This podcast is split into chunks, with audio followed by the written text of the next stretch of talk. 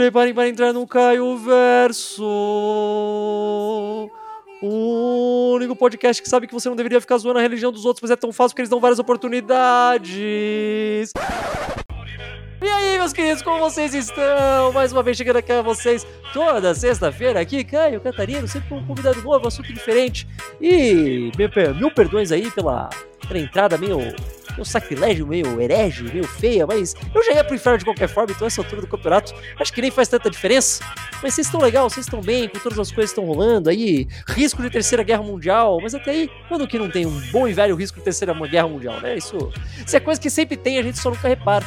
Mas como a gente tá aqui entrando, tem muita gente falando que o apocalipse está chegando, eu achei que era muito justo a gente falar de uma coisa um pouco mais religiosa. Exato, que eu nunca achei que eu ia falar de religião aqui nesse podcast, muito menos falar de religião de verdadeinha, sabe? Tipo, falar da boa e velha Icar da Igreja Católica Apostólica Romana que, como pouca gente sabe, porque às vezes eu falo disso, mas não muito, eu tive uma tradição católica bem, bem clássica, bem normal aqui no Brasil. Não era de, tipo, pais malucos que, tipo, queimavam Harry Potter nem nada, mas, tipo, tinha na igreja de vez em quando. Fui, fui, como que fala quando ele? Ah, é, fiz a primeira comunhão, todas essas porra, caramba. Estudei em colégio católico por um ano, foi um período muito bizarro da minha vida. Mas o ponto é, como todo, quase todo mundo que tem um, esse momento assim na vida, eu tive meu, minha fase de até os 15 anos, que eu dei a tudo e fica tirando sarro de tudo tudo e zoando. E se eu espirrava no metrô e alguém falava, ah, Deus te abençoe, eu virava e falava, não, Deus não existe. Depois você cresce, você pode fazer essas coisas que você para de encher o saco dos outros e você fica só um ateu de boas, não um ateu militante que enche o saco. Mas eu gosto muito de falar dos momentos mais esquisitos e estranhos que a Igreja Católica teve, que qualquer pessoa que estuda isso por meia dúzia de minutos sabe que tem uma porrada.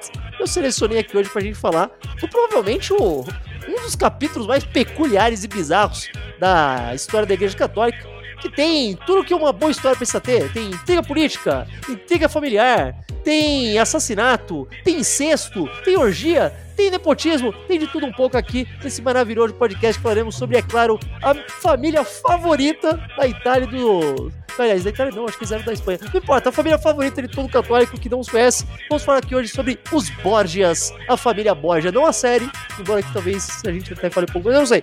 Vamos falar aqui sobre a família histórica, os Borgias, e vocês entenderão todo esse lance bizarro aqui no podcast de hoje. E como vocês sabem, eu não entendo quase nada de porra nenhuma, então chamo gente que entende muito mais do que eu. Tô aqui retornando ao Caio Verso depois de um milhão de anos. Apresenta aí, meu querido Alfredo. Prazer, muito prazer em voltar para cá, sempre chamado para assuntos bizarros históricos, que é uma coisa que meus amigos fazem. Você falou aí da Guerra Mundial, meus amigos estão falando. E aí, Alfredo, como é o contexto geopolítico? cara não fala Cara, você tá ligado? O, o, meu pai mandou uma mensagem pro meu irmão esses dias, falou: "Nossa, Pedro, explica aí essa situação da Rússia e da Ucrânia". E meu irmão mandou um áudio para ele no WhatsApp de 10 minutos. Ah, mas ele, é assim. tinha, não, e ele tinha plena consciência que a resposta do meu pai provavelmente ia ser: pô, e o tricolor, hein? Sai de nem ouvi nada. É foda, é complicado, complicado. Mas fala aí, olha, pra, pra o pessoal que não ouve o Caio Versa há tanto tempo, se apresenta aí novamente, então, pra quem nem sabe quem você é, cara. Fala aí. Então, o que acontece? Eu sou Alfredo Neto, eu sou mestre em cultura japonesa. Não tem a ver com o que a gente vai falar hoje, mas é bom. disso. Eu sou formado em História. E assim como o Caio falou, eu sou, sou um católico relapso. Nem sou mais católico agora. católico relapso é muito bom. Eles têm esse nome, cara. É, o católico eu pensei relapso. que era não praticante. Ou agora mudou pra relapso, que é menos feio? Eu acho lá. que é porque eu traduzi de inglês. Em inglês chama é, Relapse Catholic. é o cara que fala, porra, tô sendo católico de novo, não acredito. Não. Putz, aconteceu, né? Caraca, não, é, é basicamente aquela pessoa que, que não é católica, mas ela foi tanto tempo criada dentro que. Você tem, tem alguns costumes, são... né? É aquela coisa, você até, você até tenta não comer carne em determinados momentos que falam que não é pra comer, mas você não vai parar de falar, mas você não vai, sei lá, casar virgem, sabe? Tipo, coisas assim, sabe? Tipo. Não, é até pior, tipo, você fala mal da, da igreja católica, fala de tudo, mas aí quando alguém chega, fala pra você, fala, meu Deus. é, Deus te abençoe, sabe? Quando você, a pessoa tá indo embora, essas coisas assim. Mas acho que isso é uma coisa muito brasileira, né? Tipo, é, Ah, muito demais. comum, muito comum, muito comum. O muito Brasil, o Mas- Brasil é muito, muito forte. Pois é, nessa mas falei, eu, eu, eu acho que. Você falou, apesar de você ser aí mestre em cultura japonesa, obviamente você sabe um pouco disso, porque é um capítulo muito estudado.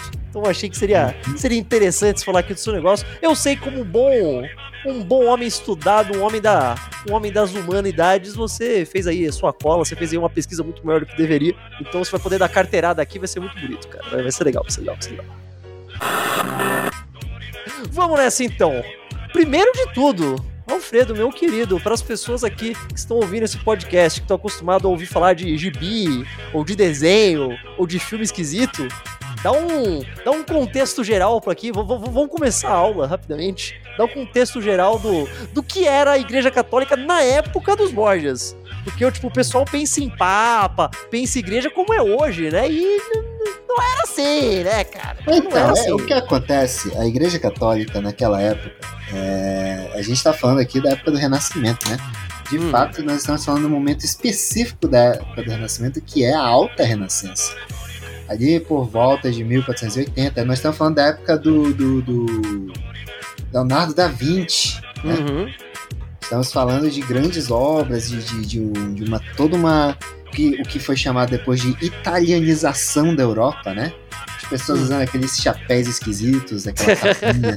o que, que acontece? A Igreja Católica ela era menos uma igreja e mais um poder paralelo aos poderes políticos do mundo, né? Ao ponto que os cardeais da Igreja Católica eram chamados príncipes da Igreja. Se devia ter o mesmo respeito, o mesmo as mesmas mesuras que você tem com um príncipe, né, do, do, do Da nobreza mesmo. famílias né? monárquicas da nobreza, você tinha que ter com um cardeal, o que obviamente tornava o, o Papa o rei, né? É, na prática, é o você- já usou o termo certo ali no comecinho, né? O, o poder paralelo, às vezes era até o poder que era acima, né? Tipo, não, não era nem do Exato. lado, às vezes até controlavam outros territórios, né? cara? Na prática. Tecnicamente, tecnicamente ele era maior do que o poder terreno, porque a ideia é a seguinte, os reis, eles eram é, escolhidos por Deus para ser reis, né? A Hum. ideia era essa, né? E, e se os reis eram escolhidos por Deus, o Papa, ele tinha uma linha direta com Deus. Tá um ganhando, pouco né? Tá acima, tá acima. É, bem acima. É muito esquisito a gente parar pra pensar, porque é, isso é uma, na verdade, é uma crença que se tem, deveria se ter até hoje, que isso nunca foi alterado realmente. A ideia é que tudo que o Papa fala é uma espécie de comunicação que ele tem com Deus. É, existe até um. Acho que um dos dogmas católicos até hoje, eu não, eu não creio que isso tenha sido mudado. É aquele lance da infabilidade papal, né? Se o Exatamente. Papa falou alguma coisa, tá certo. Hum. Porque se o Papa falou, Deus mandou, então não, não tem espaço, não tem margem pra Exato, erro. exato. Às vezes as pessoas não entendem muito bem a- a- a- o peso disso. Elas pensam do jeito que a gente fala, ah, o padre foi inspirado por Deus. Mas não é que o padre foi inspirado por Deus, o padre foi O instrumento que Deus usou pra passar, né? Exatamente o Papa, ele foi Deus falando através do Papa que isso tá, que isso tinha que acontecer, que isso ia ser. E é muito importante a gente lembrar que nessa época não tinha esse, esse negócio que a gente começou falando no começo de católico não praticante. Tipo, ah, eu até respeito um pouco, ah, de vez em quando. Não existia isso. Nessa época você era católico e ponto. E não era só um pouco Exatamente. católico, era católico. Não era tipo, ah, eu não sei, algumas coisas. Não, você, se você, você acreditava 100% em tudo, você fazia tudo 100% certinho, então, tipo, ser um cara. O, ca- nossa, falar o cara é extremamente desrespeitoso. Minha avó ia me bater. Não, não, não, Você ser o Papa e falar, ah, eu sou o cara que comanda os católicos, era um poder absurdo. Não que hoje não Era. seja, obviamente ainda tem um grau de respeito e tal, mas nenhum cara, na, sei lá, o brasileiro médio, o católico normal andando na rua, ele não vai falar, nossa, eu super respeito absolutamente tudo e vejo tudo que o Papa fala. A- Absolutamente, absolutamente. O- A Igreja Católica hoje é uma questão muito mais de indicação do que de ordem. Aham, naquela época era literalmente uma ordem. Se a igreja Exato. dizia que olhar pra mulher, sei lá, nos dias ímpares, eu tô inventando, isso não é real, tá? Mas se a igreja dissesse que era, era olhar pra uma mulher nos dias ímpares era pecado, as pessoas não olhavam pra uma mulher nos, nos dias ímpares. Entendeu? Exato. Exato, tem até a, a famosa é, questão, pode falar putaria aqui? Ah, à vontade. A famosa questão da posição do papai e mamãe, né? Ah, sim, verdade, verdade. Em inglês é chamada a posição do missionário. Cara, eu gosto. Quando eu descobri isso, eu achei tão fantástico. Que eu fico imaginando. Eu fico imaginando um, um casal, tipo, brasileiro, se isso fosse traduzido diretamente, tipo assim, nossa, vamos transar missionário. Tipo, um casal de. Provavelmente um casal de evangélico, tá ligado? Sei exato, lá, tipo... cara, exato. A posição missionário foi feita porque é a posição que ela foi aprovada. Que, que Deus aceita, igreja. né? Tipo, essa é aqui que a tá- igreja tá, católica tá... aprovou, é. Teve, é, tá certo, tá certo. Teve uma reunião e falaram: essa é a melhor teve posição. Uma reunião. É verdade, um pouquinho. Não, esse é o bizarro. A gente fala essas coisas e parece ridículo, mas era assim, mano. Tipo, era assim, acabou. Tipo, eu falei, é, é muito importante a gente levar isso em conta para todas as coisas que a gente vai falar daqui em diante. Você tem que pensar o quanto era levado a sério o conceito de Papa, tá ligado? Assim, tipo, o nível de poder que o Papa tinha. É muito importante ter esse, esse contexto em mente pro resto do assunto do, do podcast de hoje. Exatamente. Então, mas o que, que, que, o que, que isso tudo tem a ver? Então, quando veio esse, o Papa que nós vamos falar hoje, né? Ele estava nesse contexto da infalibilidade. Assim, dentro da igreja, tem sempre essa dicotomia, né? Eles falavam para os outros que eles eram assim, mas eles dentro eles não seguiam. Havia uma grande hipocrisia, né? Hum. Então, os papas, eles muitas vezes, talvez não tanto os papas, mas padres, cardeais tinham família, né? Tinham filhos, é, tinham uma esposa, talvez não uma esposa oficial, mas eles tinham uma pessoa com quem eles estavam, dormiam, sabe qual é? Ou múltiplas às vezes. Mas a gente vai chegar lá, esse é o ponto. esse que foi o ponto. Então, quando o, o Borgia, é, o Rodrigo Borgia virou o Papa Alexandre VI, ele estava num contexto de, de profunda, mate, profundo materialismo da Igreja Católica né? e profundo é, é, corrupção interna mesmo, sabe? Você vê, se a própria Igreja não respeitava os preceitos que ela seguia, quem é que ia respeitar, né? E, no entanto, eles esperavam que todos respeitassem. Faço o que eu digo, não faço o que eu faço. então, a Igreja Católica. Só que a Igreja Católica estava passando por uma questão muito complexa nesse momento, que justamente o papado do, do Alexandre VI piorou muito as circunstâncias, que foi o próprio Renascimento, como a gente está falando, e é dito é, nas suas aulas de História da oitava série, é essa ideia de sair da, da, da, da, Idade Média e adotar novas ideias artisticamente, filosoficamente, né? Cientificamente também, né? Cientificamente também, uma, uma, uma compreensão da ciência, né? É um, um, como, como uma força que pode interpretar o mundo. Então a igreja estava em xeque muito desse tempo. O fato deles estarem na sacanagem só diminuía a, a, a, a força deles, né? Então, nesse, nesse contexto é que o, o, o Rodrigo Borgia, na verdade o nome dele é Rodrigo de Borgia, né? Ele nasceu em Valência. Eles não eram italianos, né? Tipo. Era, era uma ideia de reinados e principados que tinha pra eles. Eles eram muito próximos da Itália, mas eles eram. Hoje em dia seria a, a Espanha, sim.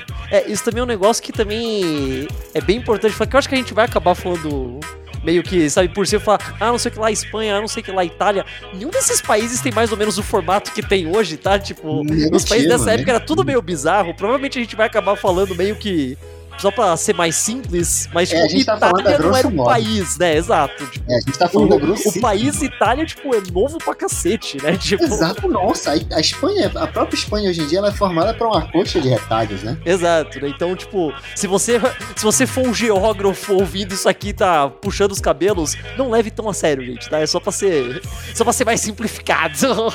É, senão não vai rolar. É, Exato. Mas enfim, o ponto foi que o, o, o Borges ascendeu nesse período aí. Mas ele estava construindo uma carreira dentro. É muito interessante ver a história do, do Rodrigo Borgia, porque ele foi uma, uma vida construída dentro dessa igreja é, corrupta, né? Dessa igreja materialista. Você vê, ele começou a carreira dele na igreja com 14 anos, né? Quando ele virou sacristão na catedral lá de Valência. E aí ele foi subindo, subindo, subindo e sempre o que é uma coisa que, como todo lugar corrupto tem, nepotismo, né? Oh, eu, eu tava até olhando, eu, eu, não sei se isso é tipo, é aquelas coisas que virou tipo conversa e depois, ah, todo mundo aceita como verdade e nem é. Mas se eu não me engano, o termo nepotismo surgiu justamente dessa parte da igreja, né? De você, tipo, passar adiante um. Não é de pai para filho, porque em teoria não podia ser, então geralmente era de tio pra sobrinho, né? Tipo, o nepotismo, na verdade, vem daí, né? Aí eu vou ter que te dizer que eu, essa parte eu não lembro. Não, não sei. Falei pra ele, eu não tenho certeza. Eu tava vendo o pessoal falando, não sei se é, tipo, aquelas lendas urbanas que acaba virando, virando pato. Mas parece que começou aí e depois começaram pra colocar pra todos os outros lados políticos por aí vai. É, pois é, mas o fato foi que ele tava dentro essa ideia de nepotismo, né? O tio dele, tio Alfonso, virou o Papa Calixto III. E porque quando, como o tio dele era o Papa, ele foi pegando várias posições por aí. E assim, dentro da igreja você tinha uma série de coisas. Só, não é só ser padre, ser cardeal, ser tal. Você pode ser um, um bispo que é auxiliar de um cardeal direto com o Papa. Então você tem muito mais poder do que um bispo normal, claro. né? Você pode ser até mesmo, sei lá, um sacristão, mas é cristão que trabalha diretamente com o Papa. Nossa, qual é essa, a sua posição? É muito. Vou dar um exemplo meio doido aqui, um exemplo inventado, mas imagina que, por exemplo, você é presidente e você tem um filho que é tipo um vereador de alguma cidade. Você Veja pode mandar você. ele pra fazer todas as coisas internacionais junto com você. Olha que loucura. Tu já que pensou? Loucura. Tipo... Ainda bem que isso não existe, né? Não, graças a Deus isso ficou na Idade Média. Ficou na Idade Média. Já, já, nunca mais, nunca mais, nunca mais. Nunca mais, nunca mais, nunca mais. Olha, eu, eu, eu tava conversando com você aqui, vim olhar e realmente realmente, nepotismo surgiu da ideia dos papas. Olha aí! Olha que Deus bonito. Do céu, Deus do céu! Ah, olha aí, olha aí. Um católico relapso. Mas enfim, aí com isso ele foi crescendo, pegando vários cargos, assim, né? Ah, particularmente ele pegou o cargo, um dos cargos mais importantes, e foi o que dizem que é o que basicamente deixou ele na linha do gol para ser o Papa, foi que ele virou o vice-chanceler ali dentro da, da, da igreja romana sagrada, né? Uhum. Então ele tava. Essa posição ela era muito, muito. Ela era. Não vamos dizer que ela é o segundo poder na, dentro da igreja católica, mas era muito poder, particularmente porque você entrava em contato com várias pessoas com muito dinheiro, né? Uhum. Você, as pessoas que queriam fazer negócios, fazer investimentos, ah, a influência direta era maior, né, cara? Muito. Ele era, digamos assim, a ligação terrestre e, enfim, foi uma, uma grande pedra impulsionadora para ele, né? E aí ele foi crescendo nesse dentro dessa igreja. A gente tem que lembrar que ele entrou na igreja católica com 14 anos e ele foi eleito papa com 61. Então a carreira dele dentro da igreja católica foi muito grande. Então ele é uma pessoa muito muito influente, muito conhecida. Ele virou o vice-chanceler, ele foi vice-chanceler por 35 anos. Ô louco! É, então por aí você já tira. Mas o grande sonho dele era sempre. O grande sonho de todo mundo dentro da igreja, eu vou supor aqui, né? Aqui eu tô chutando, mas eu posso afirmar que na época era ser papa, né? É, Porque você tá no topo. É, é pense na igreja como, um, novamente, uma família real. É melhor ser um duque ou ser um rei? É ser um rei, né? O... E esse negócio era muito comum nessa época também. Você falar, ah, eu sou aqui uma família nobre. Às vezes vale mais a pena você forçar uma barra, dar um... pagar uma grana para fazer o seu sobrinho, o seu filho virar um cardeal, do que tentar casar ele com algum nobre de outro lugar, não sei lá. Porque às vezes é mais seguro o cara tá lá na igreja, é muito mais dinheiro para chegar na sua família do que ele ser Nossa. só um nobre aleatório, cara. Vale muito mais a pena, é muito mais seguro. Muito, muito melhor. E assim, até, até, até o momento do Borgia, era muito mais seguro também, porque a, a, chance de você ser assassinado dentro da igreja, sendo pai da igreja, era bem mínima, na verdade. Isso, isso, isso vai mudar em breve aqui nessa história. Vamos, é, então, vamos seguir. Mas dentro, você tinha uma segurança, você tinha dinheiro. E assim, você pode ser o, sac, o sacristão mais imundo da igreja, mais fétida você ainda é um homem de Deus. Então, automaticamente o, suspeito, o respeito, né, era, era completamente ligado já. Uhum. E aí você tem então a, a, a morte do, do, nosso amigo lá. Não, não, não, nosso amigo, né? Eu não conheci particularmente. o Papa Inocêncio VIII. Quando morre um Papa, você tem que eleger né, outro. E aí o Borgia, ele já estava nessa campanha de seguir para ser um, um papa. E aí ele se propôs como um candidato independente, né? um candidato por fora. A história se repete várias vezes. Né? É, você sempre tem uma pessoa que está apoiando o sistema, uma pessoa que é a rival clássica, e sempre tem uma pessoa que é aquele candidato independente, aquele candidato que vai ser diferente, sabe? A terceira via, a terceira via a vem terceira forte. Terceira né? via, isso, não sei o quê. E ele, no caso, era essa terceira via. Por quê?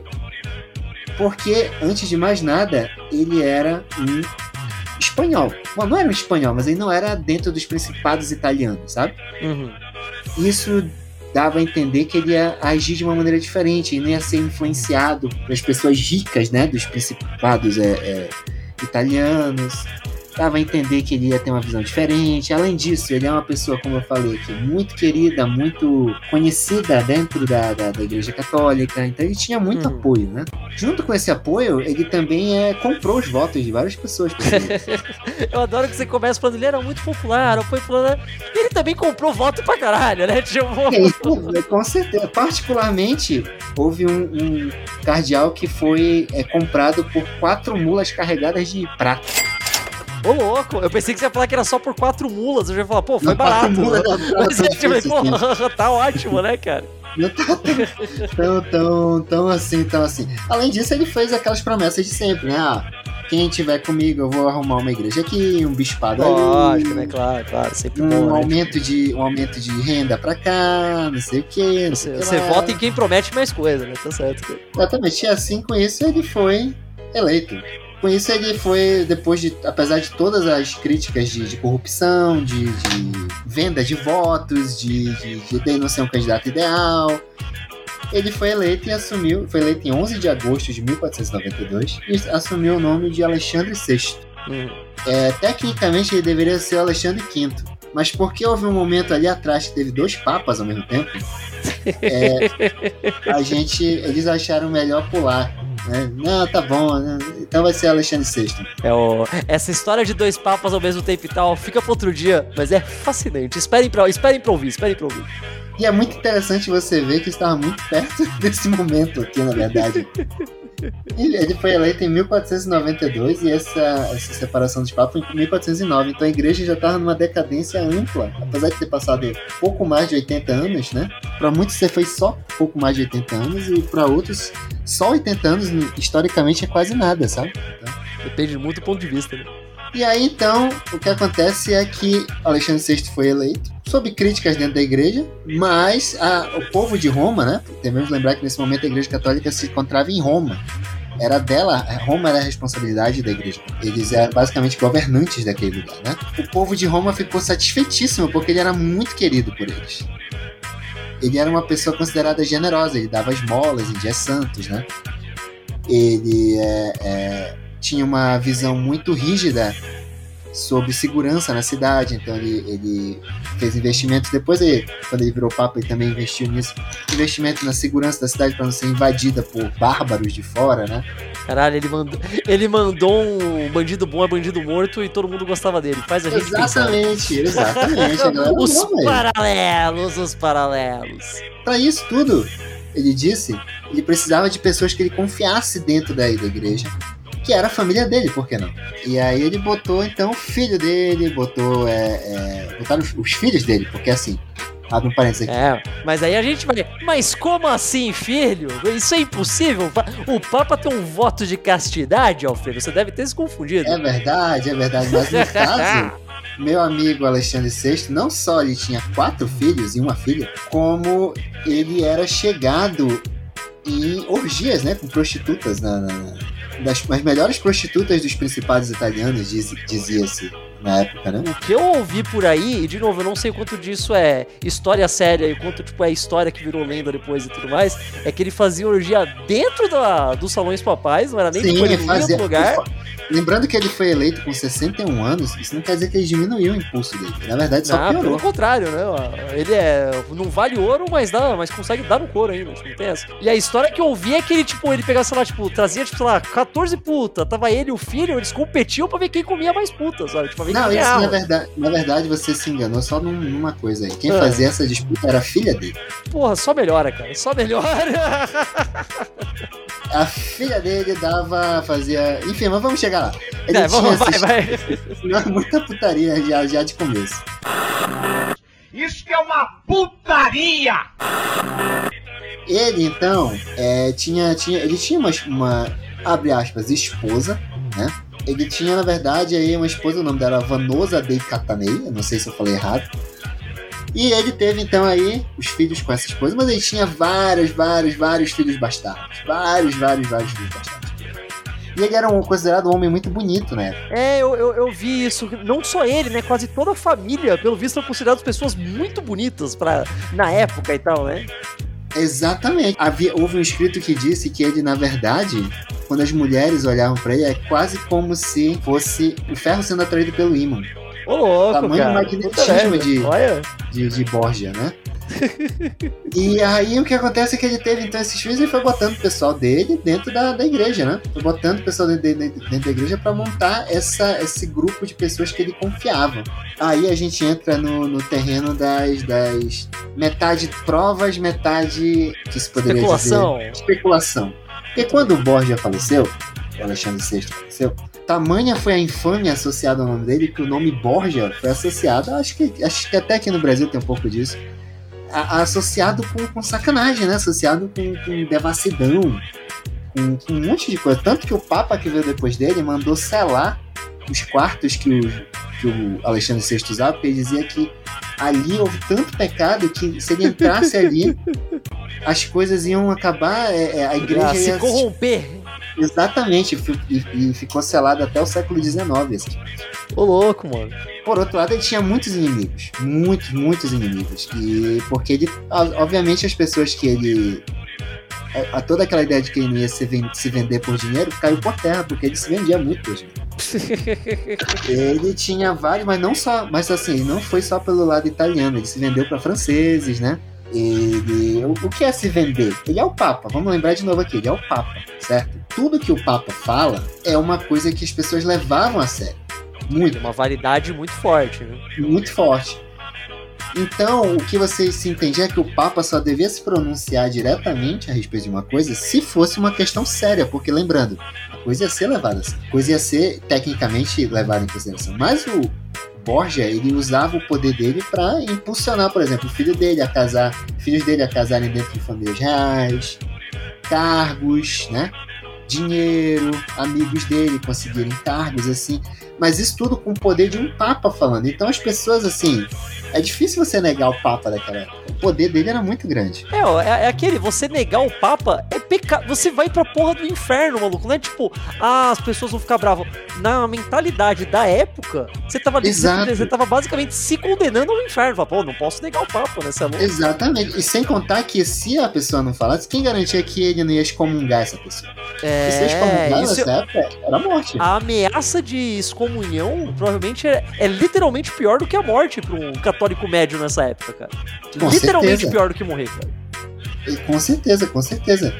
E usava desse poder, usava e abusava desse poder para as pessoas ficarem. é, é, é, se curvarem, né? Esse poder. E aí ele fazia por uma série de coisas, por exemplo. é, um dos filhos dele, chamado. Aí depende, traduzido para o português ficou Budofredo. Agora o nome dele em italiano pode ser Geoffrey Eu não sei se é melhor ou pior, na moral. ou Gofredo, também pode ser. Porra, Gofredo é ótimo, cara. Gofredo é Agora, ou Joffre, tem vários nomes aí. ele, ele, por exemplo, teve um casamento com a família real aí, dentro da família real da Espanha e Nápoles, né? Então o cara tava, tava muito. E aí, sei lá, irmão da amante dele pegando posições boas. Irmão da amante, caralho, né? Irmão da, irmão da amante secreta, que nem era a outra amante secreta, amante secreta secreta. Então aí o que acontece é que ele. É, uma das coisas que ele fez, basicamente, assim, inclusive foi talvez um dos principais legados dele, fora é, toda a putaria, é que ele começou a fazer. Nós temos que lembrar que ele foi é, eleito em 1492. né? Ele foi eleito em 1492 e ele faleceu em 1503. Foi o Uhum. período das grandes navegações. Então, foi começar uma grande questão de, no- no- novamente lembrar aqui, que quem estava fazendo as grandes navegações era o Espanha e Portugal, que eram potências da época. Então houve uma questão de, e aí, como é que a gente vai dividir essas terras que a gente vai encontrar? Hum. Nós sabemos pelos estudos é, dentro da escola de história, assim, tudo mais, a questão do tratado de Tordesilhas, que pegava só ali um pedaço do Brasil. Você não sei se você é lembrado disso aí, Caio. Eu acho que ninguém. Acho que todo mundo que foi na escola no Brasil vai lembrar de tratar de Tordesilhas, porque era uma das coisas que mais falavam. Ali o que? Isso aqui, Exato. o quê? Quarta série já começa a falar disso? Até antes de vacilar. Eu acho que ali pela quinta, talvez. eu.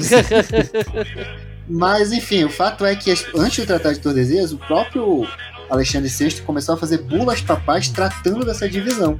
Uhum. Então aí, e como é que ele tratava essa divisão? Muito simples. Quem, quem dá mais? Quem é que dá mais dinheiro aqui pra isso aqui, pra aquilo ali? Logicamente depois isso foi é, é, confirmado pelo Tratado de Tordesilhas, mas você tem então aí um papa interferindo em questões altamente políticas, né? Porque a descoberta das novas terras não era só, ah, nossa, eles vão colonizar, não. Cada nova Vamos, terra é uma vamos criar novos católicos.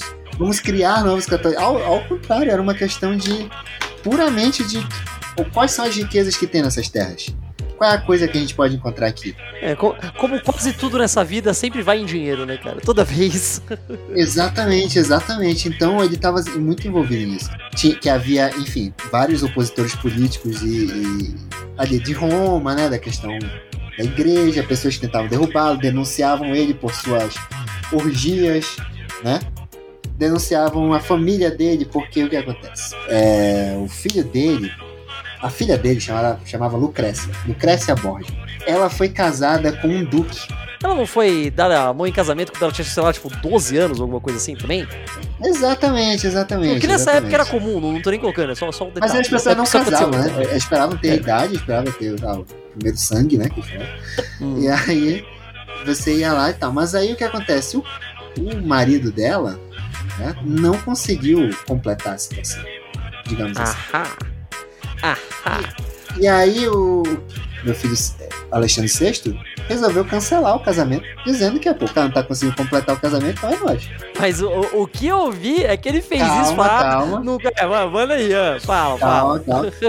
Ofendido, então, o antigo marido dela acusou o Alexandre VI de fazer isso porque ele estaria apaixonado pela, pela filha e o filho dele também estaria apaixonado, Cesário, estaria apaixonado pela, pela, pela irmã dele.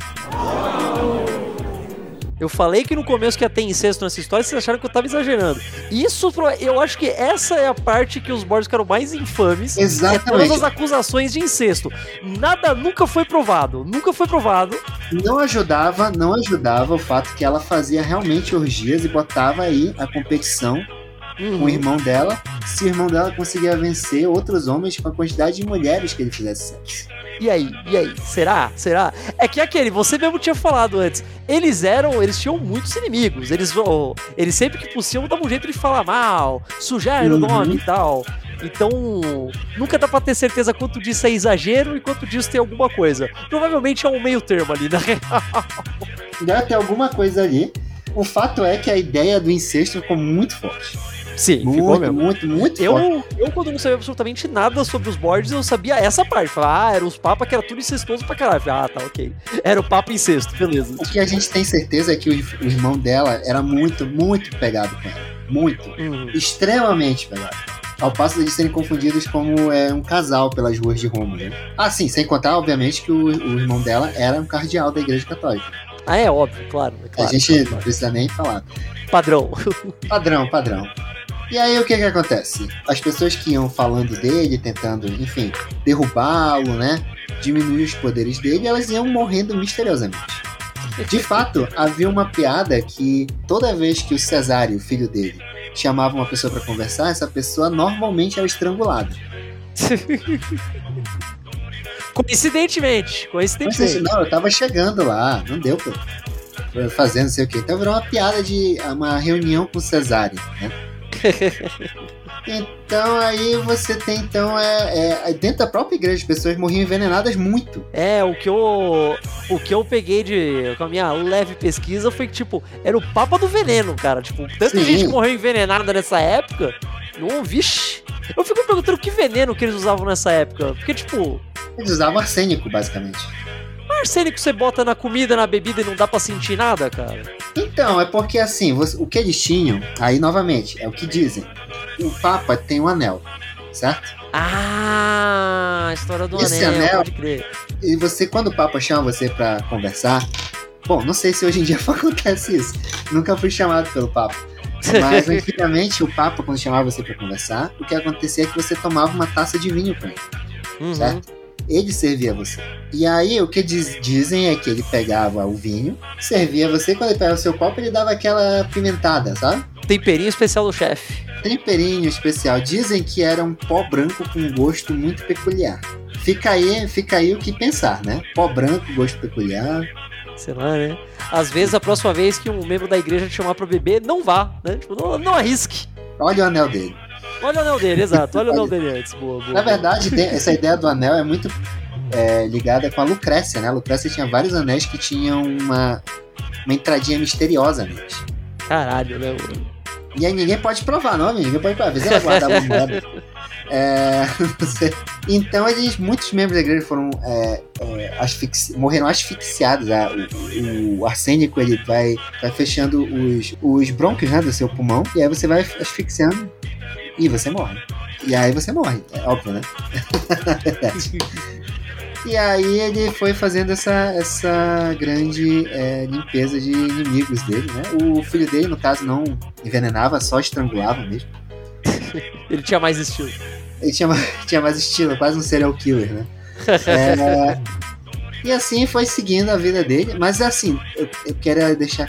É engraçado a gente dizer isso, mas ele era ainda muito querido pela população romana. Que doido, né, mano? Isso é, um negócio, isso é um negócio muito engraçado. Porque toda vez que eu ouvia coisa sobre os Borges, eu sempre via falando que eles tinham muitos inimigos políticos, dentro da igreja, é, nos altos cargos da nobreza e tal e tal. E eu esqueci dessa parte. E depois eu fui ver, eles eram o populacho, adorava eles, cara. Adorava, Adorava. eles. Tipo, Adorava, sei, adorava. se vacilar até a parte da fofoca, eles achavam emocionante, sabe? Não duvido. Então, é, é- ele- eles adoravam, particularmente porque eles tinham. Eles eram considerados os homens do povo, digamos assim, sabe? Uhum. Gente como a gente. Gente como a gente. Novamente, a história, se- a história sempre se repete. Essa é a questão.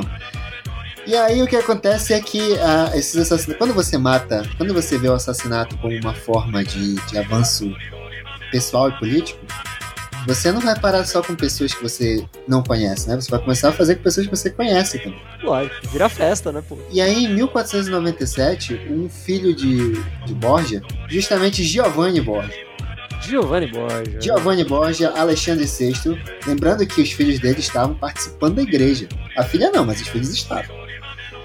E aí a ideia do Borgia era que o filho dele virasse o papa depois dele. Basicamente uma, uma dinastia, né? Ele queria estava criando essa, esse jovem para ser o, o sucessor dele, mas em 1497 ele morreu Misteriosamente. não, assim, ele morreu misteriosamente no sentido que ele foi encontrado é, é, degolado e esfaqueado nove vezes. Ô, louco! Pera, esse foi que foi, tipo, a cara dele tava até meio de desfigurada de tanta facada, era esse? Não, não, esse foi. é, é, nós já vamos chegar no desfiguramento. Caralho, tem mais de 30 desfiguramentos depois, tá? Vamos. Exatamente. Giovanni, nessa época, ele tinha 20 anos de idade. O Papa te- mandou investigar, lembrando que a força policial era, era pelo Papa, né? Verdade, né?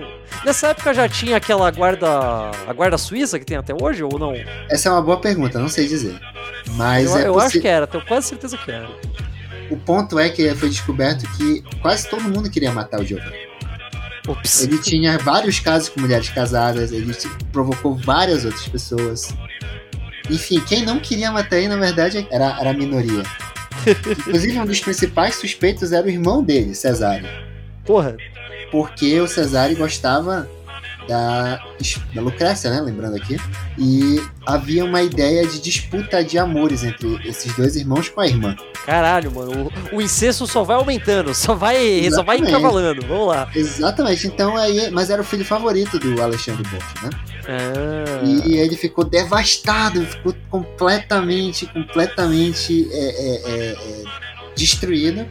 E misteriosamente ele não quis mais seguir adiante com a investigação. O que só levanta a ideia de que pode ter sido realmente o ah, Cesário. ele descobri... Na verdade, então provavelmente ele descobriu quem foi e falou, putz, foi meu filho mesmo, então não posso deixar ninguém saber, né? Tipo, Exato, exato. Mas o mais curioso é que se ele descobriu isso, a próxima passo fica mais curioso, porque o filho favorito novo dele foi o Cesare. Justamente, Cesare. Pois é. Às vezes ele admirou. é, né? Cara, você fez isso muito bem, né? Parabéns. Nossa, meu Deus, você fez mesmo, hein? Nossa senhora. Ai, ai, ai.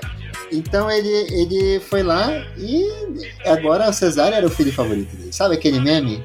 Friendship ended with with, with Giovanni, now Cesare is my favorite. entendi, entendi. Cesare is my favorite son. ah, meu Deus do céu.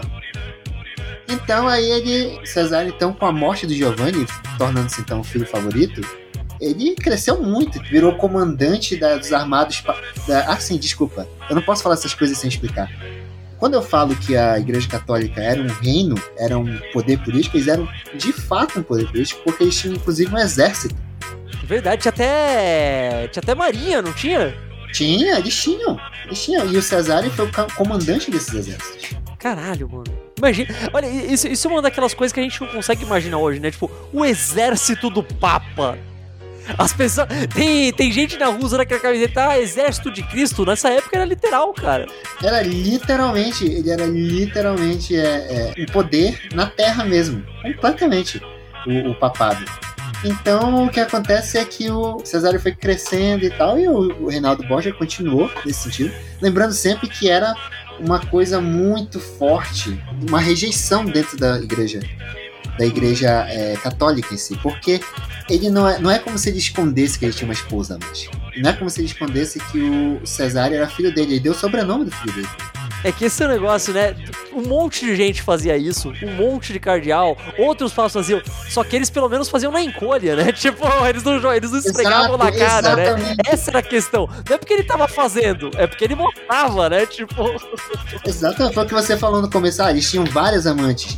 Eles até não tinham tantas amantes, eles tinham uma favorita e largavam de uma e iam pra outra. Largavam de uma e pra outra. O nosso filho aí, Alexandre VI, ele, foi, ele tinha várias, várias, várias. Era uma depravação.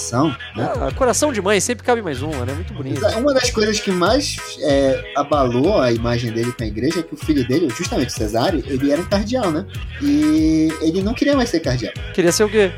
Ele queria ser, ele não queria ser, ele queria ser civil, ele queria continuar como é, é, seguir a vida dele aí, comandante da armada e tal, não sei o quê.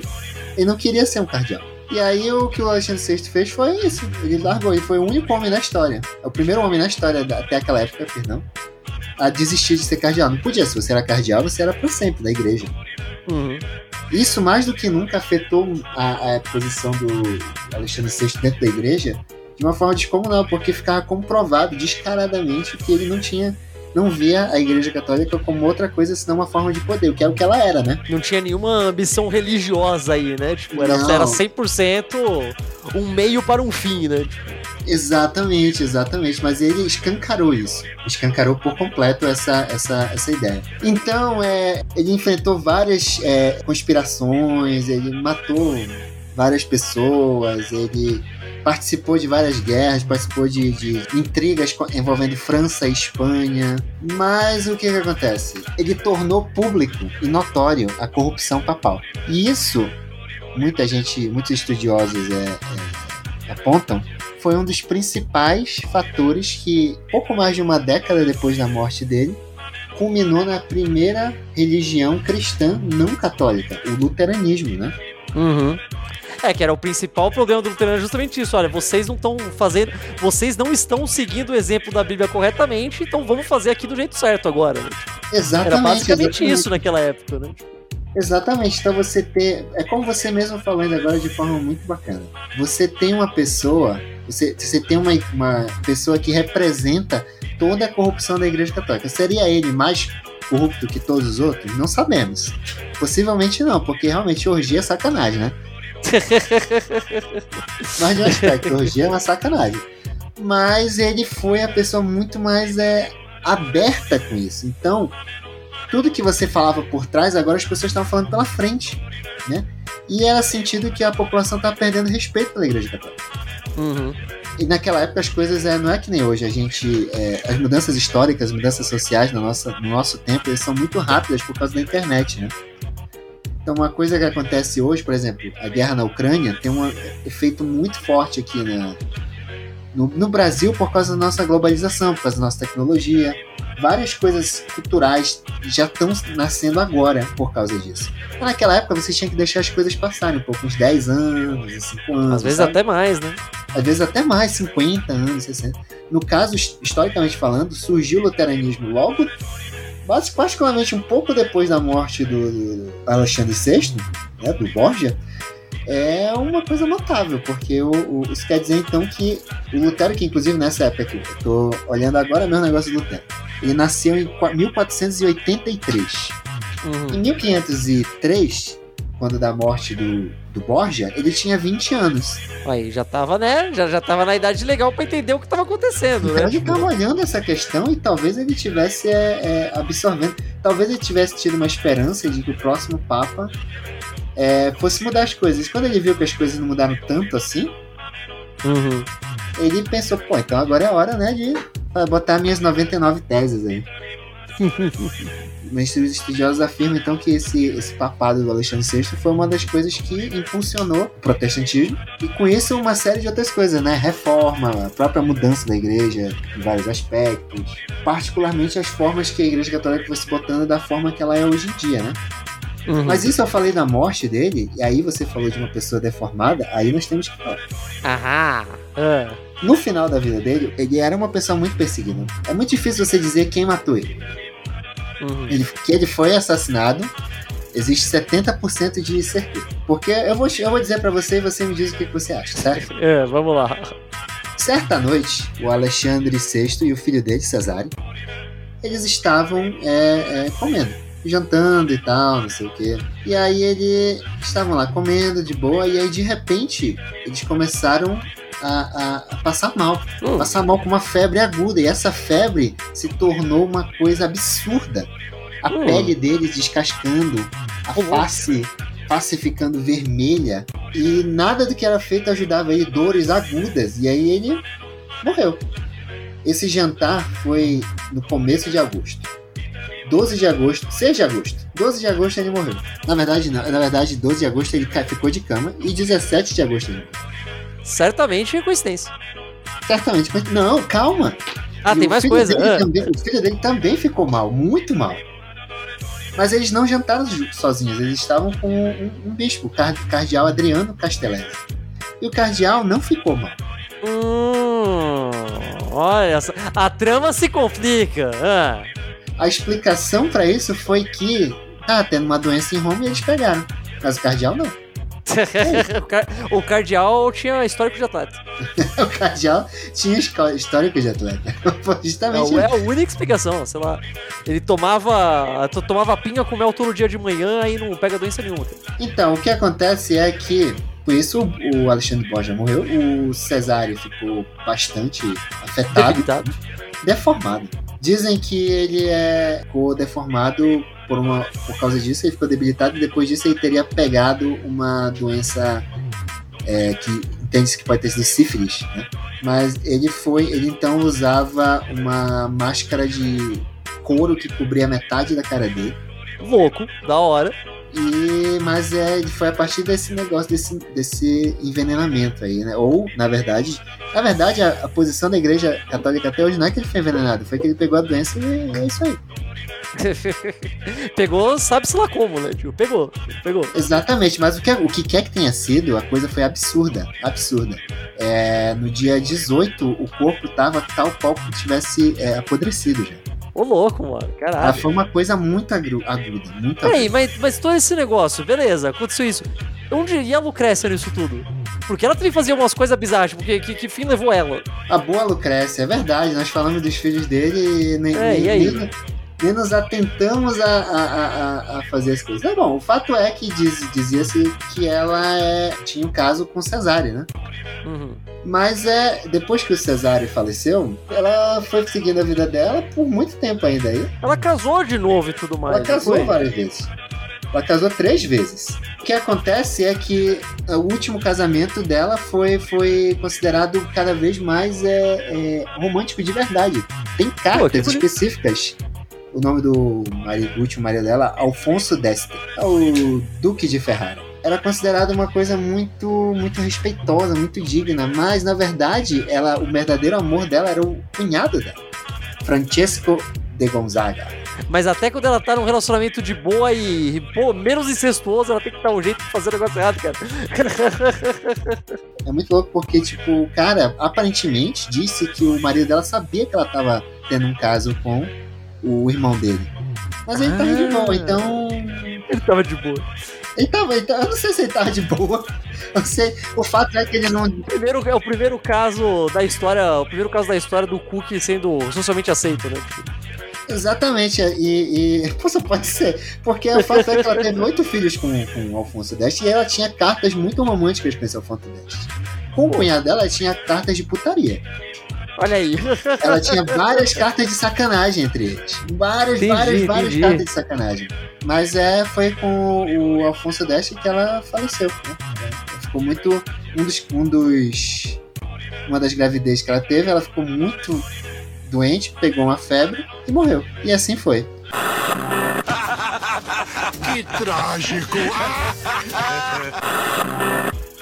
E então, na, na, na prática, depois de todo esse negócio, simplesmente os Borgia meio que acabaram. Tipo, foi. Mas essa que é a questão. Ou teve coisa depois? Te- Teve algum. Sei lá, sobrou algum primo, algum negócio que já teve alguma. Alguma influência aí ou nem? É complicado você dizer isso, porque, como eu falei pra você, com a morte do Alexandre VI, o nome Borgia tornou-se maldito. Né? Uhum. Papa é o seguinte, se não me engano, foi o Júlio III. Ele tratou de, como eu falei pra você, ele disse que foi a maior devassidão, então ele selou o próprio lugar que o, o Borgia morava, né? Aham. E ele fez questão de usar todas as energias dele para denunciar todas as coisas que aconteceram ou não aconteceram durante o papado do Alexandre VI. Então o sobrenome Borgia virou uma coisa maldita. Virou até, na, real, virou até um bode expiatório, né? Porque, tipo, o seu reinado, o seu papado não vai ser tão ruim, porque o outro foi muito pior, cara. Então não tem problema, né? Tipo, Com pega nada. certeza, essas coisas não, não são necessariamente comprovadas, né? O que tudo que ele Uhum. fez. E por outro lado também virou um bode expiatório no sentido de que os piores vícios estavam associados, então eles podiam continuar com os, os vícios menores, né? Vender perdão, a Aham. questão das famílias secretas e tal. Mas é, é muito difícil você seguir quando o véu já foi tirado do rosto das pessoas, né? Pode crer. Então é você tem aí uma, uma ideia de. Foi revelado como a igreja era. Novamente, como eu falei pra você, a ideia de que veio depois a, o luteranismo e todas essas coisas foi, não deixa de ser uma coisa muito direta, uma coisa muito ligada a esse papado bizarro do, do Alexandre. Aí veio- então veio, veio- coisas boas, olha aí, cara. Então, tem mais uma coisa aqui que eu esqueci de dizer. Você falou de legado, tem um legado muito bom. ah, manda aí. Existe um livro baseado nos Borgia, em um dos Borgia, que vive até hoje. Hum. Que é O Príncipe. Ah, é verdade. Aquela figura desenhada do príncipe até, não é? Tipo, é o, é o Cesare? O próprio príncipe, o modelo de príncipe, a gente tem que lembrar aqui que o Maquiavel não escreveu esse livro. A gente leva a sério ele, mas ele tá fazendo um livro meio é, é, satírico. Uhum. Não é, ele não tá realmente falando como as coisas têm que ser, ele tava meio que denunciando as coisas, certo? E ele inspirou-se no, no, no Cesare Borgia para montar esse arquétipo desse príncipe traiçoeiro, desse príncipe que prefere ser temido que amado. Esse é uma coisa que ficou. É, um, é, é, meio, é meio como se fosse um livro de protesto, sabe? Entendi, entendi, entendi. E é, ninguém podia dizer, ah, você tá falando de mim. Porque você, como você. é, não sei se você leu o príncipe, na verdade, como você sabe. Não. Acho que todo mundo acabou lendo alguma hora, cara. É, ele não fala em momento algum do Borgia. Não, jamais, jamais. Então aí vai de que você, você disse. Príncipe dissesse se ele- hipotético, né? Tipo, Exato, exato. Agora, se ele chegasse e dissesse, você escreveu de mim, ah, se a carapuça serviu, Eu acho que todo esse negócio, a, a lição que a gente chega no final é. Provavelmente eles fizeram um monte de coisas horríveis. Provavelmente, sim, isso tá até relativamente bem documentado. Mas foi tanto quanto ficou famoso a história. Acho que deram exatamente, uma, dúvida. uma Fica a melhorada, né? Uma maquiada pra ficar ainda pior, né? Tipo. Exatamente. Às vezes o cara só fazia orgia, mas não era incestuoso, vai saber, sabe? Tipo, não Às vezes- necessariamente. E se ele fizesse orgia, não, era, não foi o primeiro Papa que fez. Também, também, tipo, às vezes a orgia, tipo, nem era tanta gente, era, tipo, algumas só, tipo, não, não tem, não tem, essas coisas não eram documentadas, não tinha, Não era. não não tinha era. coisa, não tinha o show, não tinha o choquei no, no Twitter pra falar o que tá acontecendo, tá ligado? Exatamente. A maior parte das informações que a gente tem sobre o, as questões é, de veneno, de incesto, de, de violência do Borgia, vem do papado seguinte. né? Uhum. E tava justamente, fazia parte do, do, do projeto. É, não foi o Júlio terceiro, não, foi o Pio terceiro. Desculpa. Pio terceiro. Pio terceiro, depois dele. É, fazia parte do projeto da Igreja Católica é não se, se, é, é, se associar com Se o que os associar boys estavam a- fazendo, né? tamanha pessoa de devassidão. Né? Então é muita da coisa da imagem que a gente tem vem dessa campanha de difamação da família Borges, né? O pior é que faz muito sentido, né? Porque, olha, eles poderiam ter ido pra dois lados. Ou eles falam, tá, a gente tem que resolver isso, vamos defender, vamos falar que não aconteceu nada, que tava tudo bem. Eles foram pelo outro lado. Falei, não, vamos falar que era ruim mesmo, era terrível, era péssimo, era a pior coisa de todas, e agora vai ser diferente. Isso é um marketing muito Exatamente. inteligente até, cara. É muito Se você inteligente. parar pra pensar, e você tem que considerar também que eles não gostavam dele. Também, além de tudo isso, né? Claro. Exatamente. Eu queria só dizer aqui que, na verdade, o Pio III veio depois do Alexandre VI. E o papá dele durou 26 dias e aí ele morreu. Essa foi a vida resumida do Alexandre VI. Ah, vá, vá, vá. Não, não, desculpa, eu ia falar de, de só uma coisa muito. mais um impacto. Talvez um impacto mais. mais é, é, valoroso dos Borges Hum. na nossa história atual. É que eles são os vilões de Assassin's Creed 2, né? É verdade, pode crer, olha aí, tá vendo? Sem os, Bo... sem, sem os Borgias não teria o final de Assassin's Creed 2, olha aí. E que mundo é esse, né? Tipo, No final de Assassin's Creed 2, o, o Ezio troca soco com o Papa. Isso é excelente. Quando eu zerei esse jogo, foi excelente, velho. Nossa senhora, trocar soco com o velho, é isso que eu queria. Todo jogo devia ter uma cena em que você troca soco pro Papa. Mano. To- Todo jogo devia ter a opção disso. Elden Ring, pode falar, ó, Elden Ring 10 de 10 e o caralho, mas você pode bater no Papa? Duvido, cara. Duvido. Fred, ó, falou, acho que deu pra dar o, o geralzão aqui. Falei, tem muito mais coisas que quiserem olhar depois. Essa história Muito só vai ficando cada vez mais bizarra e misteriosa. Faz aí, Exato. como sempre aqui, agradeço aqui você ter dado aqui essa maravilhosa aula de história pra gente aqui, que esse povo não entende porra nenhuma. Faz aí o seu bom e velho jabá, onde o pessoal pode te encontrar, as coisas que você faz e tudo mais. Manda aí, manda aí. Eu, eu tenho um blog que não fala de história, fala, fala das coisas ao Porra, redor do. Chama é, Tesouros Empoeirados, né? Comecei ele durante a pandemia e continua até hoje. Então, dá uma olhada lá, tesourasempoeirados.blogspot.com. Basicamente é esse lugar que eu tenho lá. Eu de vez em quando faço. São crônicas que tem nesse blog, né? Então de vez em quando eu faço coisas mais poéticas, às vezes coisas históricas. A última que eu fiz foi histórica. Aí tá falando de. Tava falando justamente dos anos 90, e da ideia de fim de mundo, né? E, enfim, é- são sempre assim, é, positivos os meus textos. É, então é isso aí, eu fico muito feliz de ter sido chamado para cá. Eu, eu estou muito é, é, empolgado. Caso os ouvintes tenham gostado, a gente pode falar de mais coisas de Papa. O que mais tem é a história maluca de Papa. Eu já, eu, já, eu já tô planejando, eu já tô planejando, cara, já tô planejando. A gente pode chegar até no século XX com o nosso amigo ali, que foi o Papa amiguinho do Hitler, né? Aí, mas aí eu não sei se. Não sei se. Não sei se é Vamos ver, muito vamos ver, vamos ver. É um bom assunto, não vou mentir, cara. É um É bom um bom assunto. assunto, mas é uma- um vespeiro do caralho, vai. Vamos ver, vamos ver, vamos ver. Olha, vocês aí, pessoas que estão ouvindo, vocês gostaram desse papo sobre papa? Porra, papo sobre papa, devia ser esse o título.